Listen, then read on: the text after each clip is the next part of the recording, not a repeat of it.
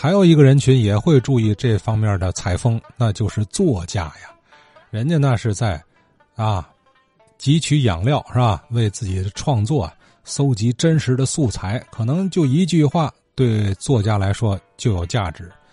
哎，我想啊，刘尔满刘女士下面要谈到的这位家住河北区的作家，著名武侠小说的作家，当年他就是这样的人呐。前几天有个节目播宫白羽武侠小说《十二金钱镖》之后啊，想起来我小时候见过宫白羽的事情。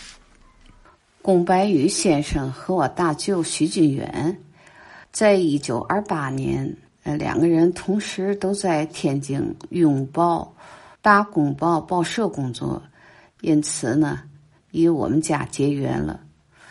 白羽先生原来居住在河北区二纬路二贤里八号院住，后来在四马路买了一个大院儿，创办了振华小学。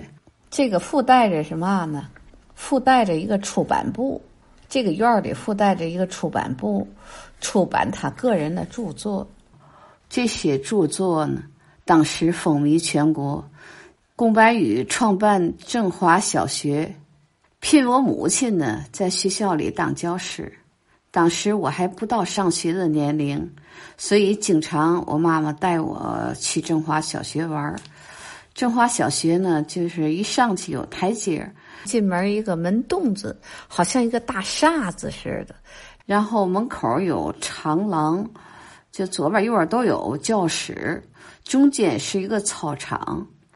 对面啊是教室办公室，那时候呢，我母亲就教全科，什么呃算术、语文、体育，呃甚至于图画什么都都教。另外，他还这个这个院子后院啊，也是教室。这个前头一进门这儿有个操场，操场的有一侧摆放着一个铁架子。上面就是有刀枪剑戟的那个那个器械，嗯，因为我总在那儿玩吧，就有时候看见一个呃中年人站在那里头啊发愣。后来长大了以后啊，有时候和我妈妈出去，在马路上碰见他，后来他就总帮我头，他说：“嚯，长高了。”我说：“这人是谁呀，妈妈？”我妈说：“这就是龚白羽。”哎呀，我那时候我就想，哦，就看着一个就是貌不惊人、个子不高、中等个的这么一个人，还那么伟大，还写出，那时候就觉得挺伟大的。后来这个学校就归为呃公办学校了，改成四马路小学了。呃，可是改四马路小学之前，我妈妈那个在振华小学那个教龄就不算。我妈妈那教龄从四九年开始算，因为这事儿，我妈妈也找过宫白羽。宫白羽说：“我也没有办法，呃，找后来因为这事儿啊，一涨工资就生气了，还 是是总念叨这事儿，所以印象特别深。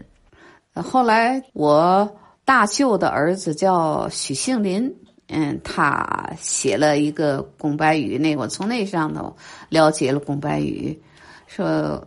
宫白羽当时哈不是特别会武功，所以呢时常呢拿这个写器械就比划，然后还请了郑正英做艺术指导，嗯，写了十二金钱镖，一举成名。后来又写了雪地宽广剑、杜沙掌、武林争雄记、木叶雄风、连镖记等。这些都是长篇小说，虽然他们各自都是长篇小说，但呢相互又有联络。呃，具体宫白羽到底写了多少部武侠小说都不知道，因为当时条件所限，就是还没整理。在没整理，六六年呢，宫白羽就去世了。去世以后呢，又遭到文革的劫难，这书稿大部分都被烧毁了。没有办法统计。后来，宫白羽的呃儿子叫宫川仁吧，他多方面奔走搜罗，去了香港、台湾，就是进行了整理，命名为《宫白羽武侠小说全集》。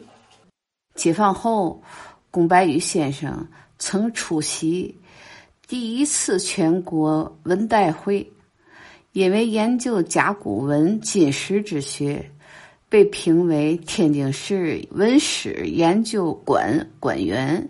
呃，直到一九六六年病逝。另外，宫白羽和我大舅徐君远曾经都在天津市《拥抱》还有《大公报》工作。呃，我特别想知道哈，我大舅徐俊元的事儿。另外，我们搬家的时候搬到了口袋板胡同西大腕子玉和斗店，那期我也没听。我也不会说，谢谢啊，就这样。呃，新听友哈，刘尔曼女士，她的大舅是许君远先生，看看有没有老先生了解啊？